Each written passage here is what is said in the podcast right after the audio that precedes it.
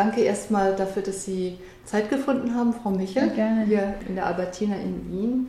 Ein bisschen was über die Bruegel-Ausstellung, die gerade auch zu Ende geht, hier zu erzählen. Die Ausstellung beschäftigt sich mit der Druckgrafik und mit den Zeichnungen von Bruegel und trägt den Untertitel Das Zeichnen der Welt. Mhm. Welche Welt zeichnet Bruegel?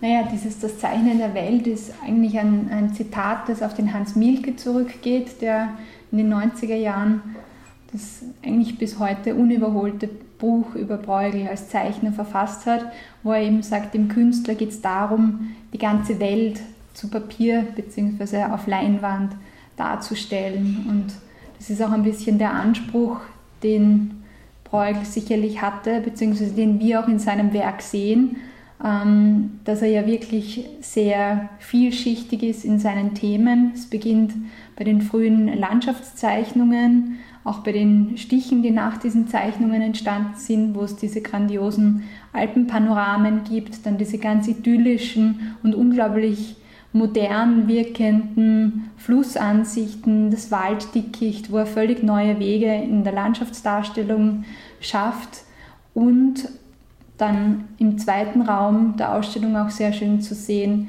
seine vielschichtigen äh, moralisierenden Blätter, wo er wirklich das Augenmerk auf die Umgebung rund um ihn herum legt, auf die Welt, die ihn umgibt, auf das Antwerpen, das frühkapitalistische, wo das eine blühende Handelsmetropole war, wo natürlich auch Geld eine große Rolle gespielt hat.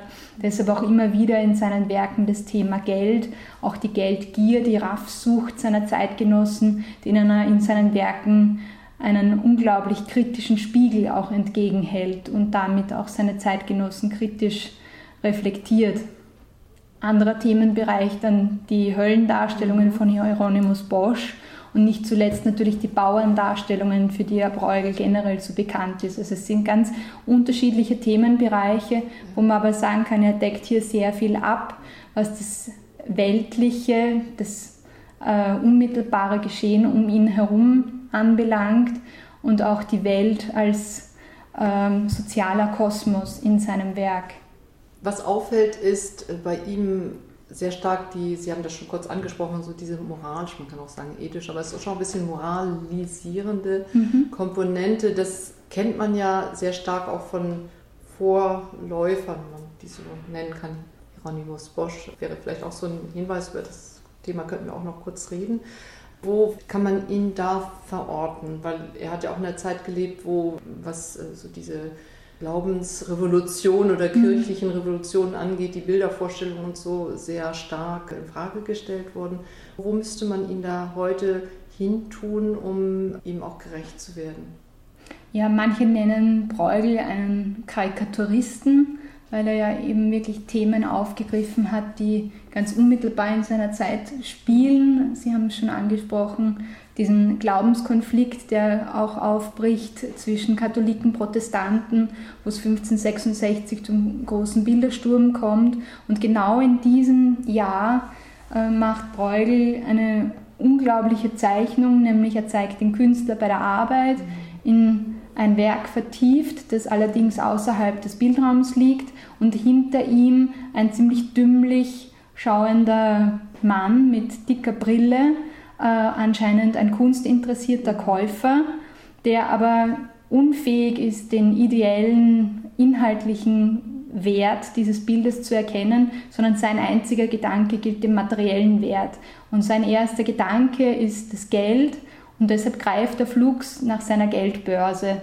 Und das ist eine unglaublich zynische Darstellung, die auch insofern in einem gewissen Kontrast steht, weil er der Künstler durchaus bemüht ist, mit seinen Werken Geld zu verdienen. Er ist angewiesen an, auf sein Publikum und er ist durchaus auch abhängig von seinen Käufern, die im Übrigen bei Bruegel nicht die Bauern sind, die er so oft darstellt, sondern es ist die städtische Elite, sind die Gebildeten, die Lateinkundigen, an die wenden sich ja auch die vielen lateinischen Inschriften in seinen Stichen. Aber es ist wirklich eine unglaublich kritische Darstellung, wo er sehr intensiv reflektiert, einerseits die Position des Künstlers in der Gesellschaft, seine eigene Rolle, was kann ein Künstler in der Gesellschaft bewirken? Und andererseits wiederum das Thema des Geldes, das ja, wie man so schön sagt, die Welt regiert. Und aber auch in Bezug auf den Bildersturm, auf das Zeitgeschehen, die Frage nach der Rolle des Bildes, welche Funktion kann ein Bild haben, gerade er als Künstler, der das ja wirklich auch schockiert beobachtet haben muss, diesen Bildersturm 1566, ähm, da wundert es nicht, dass er genau dieses Thema in dieser Zeichnung reflektiert.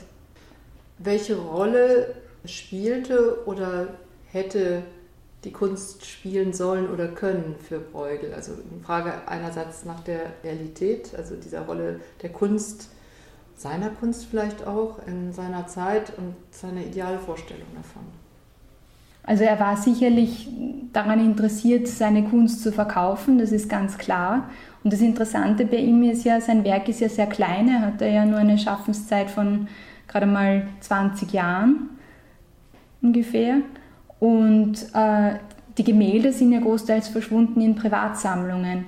Und wo er aber wirklich ganz bewusst und als einer der ersten drauf setzt, das ist die Druckgrafik. Also er schafft ja primär in Zusammenarbeit mit Hieronymus Kock, mit dem berühmten Antwerpener Verleger, Vorlagen für Druckgrafik, die dann in dem Verlag von professionellen Stechern in Kupferplatten übersetzt werden. Und damit erzielt er eine ganz andere Publizität, einen ganz anderen Betrachterkreis für seine Werke und so wird auch wirklich die Marke Bruegel und die Berühmtheit Bruegels, als die wir ihn heute auch kennen als Künstler, zementiert. Also ein sehr modernes Vorgehen. Ein sehr innovatives genau, Vorgehen. Das erinnert natürlich ja überhaupt an die Verbreitung der Schriftkultur damals auch. Das ist ja das Pendant dazu. Genau, und, das und auch die also Ubiquität und, und ja. die Verfügbarkeit von Kunst ändert genau. sich. Also auch diese Stiche waren keinesfalls Massenware in dem Sinn, dass man sagen kann, das konnte sich jeder leisten, sondern das war auch etwas, was sich an, an gebildete Bürger, an die gebildete Elite gewendet hat. Aber dennoch war natürlich ein Stich ungleich günstiger als ein Tafelbild und war auch sehr viel schneller zu produzieren. Der ganze Produktionsprozess ist viel kürzer als bei einem Tafelbild und ein Stich ist verfügbar. Den gibt es in 1000 oder 2000-facher Auflage und dementsprechend hat sich der in sehr viel mehr Häusern befinden können, auch in sehr vielen Sammlungen befinden können, als ein Gemälde, das in einer Sammlung verschwindet und dann so quasi von niemandem mehr rezipiert werden konnte sonst. Wie ist denn das Verhältnis dann äh, zwischen seinen Gemälden, die in den Privatsammlungen mehr oder weniger dann verschwunden sind, und der Druckkraft? Gibt es da auch einen Abbildfaktor oder sind das zwei getrennte Welten? Also die Gemälde und die Druckgrafiken von Bruegel sind insofern zwei unterschiedliche Felder, als es diese reinen Landschaftsdarstellungen, die er in seinen Handzeichnungen, in seinen Druckgrafiken hat, in den Gemälden so gut wie nicht gibt. Und es ist auch so, dass bei den Gemälden, bei seinem berühmten Jahreszeitenzyklus, auch hier die Landschaften immer mit Themen besetzt sind. Also eben die Landschaftsdarstellung äh, der einzelnen Jahreszeiten entsprechend. Und in den Zeichnungen ist er da sehr viel freier. Bei seinen Skizzen, die er auch anfertigt, auf und nach seiner Italienreise, da ist er wirklich unabhängig von einem Auftrag und da hat man auch nicht das Gefühl, dass er das jetzt mit einer bestimmten Intention macht, sondern es ist auch mehr Formenschatz, Bildvorrat, den er vielleicht einmal verwenden kann oder auch nicht. Und das andere ist die Gemälde und, ja, die, Gemälde und die, die Druckgrafik. Ähm, mein Ergebnis ist auch, dass die Druckgrafik so ein bisschen ein äh, Versuchsfeld vielleicht auch war, wo der Künstler auch durchaus experimenteller teilweise vorgehen konnte, eben durch die Schnelligkeit in der Herstellung, durch die Flexibilität in der Herstellung. Es ist zum Beispiel so, dass wir in der Ausstellung zeigen eine Kirmesdarstellung von Bruegel, die auch als Stich publiziert wurde und äh, diese, diese Druckgrafik ist einige Jahre vor den berühmten Bildern von Karneval und Fasten oder Kinderspiele, das sind die großen Gemälde von Bruegel, die sich im Kunsthistorischen Museum in Wien befinden, entstanden ist. Das heißt, in der Druckgrafik könnte man meinen, wurden bestimmte Themenbereiche vielleicht auch einmal so wie ein Versuchsballon einmal ausprobiert, auch vielleicht auf die Markttauglichkeit getestet und da entwickelt er schon Themen, die in seinen Gemälden erst Jahre später auftauchen.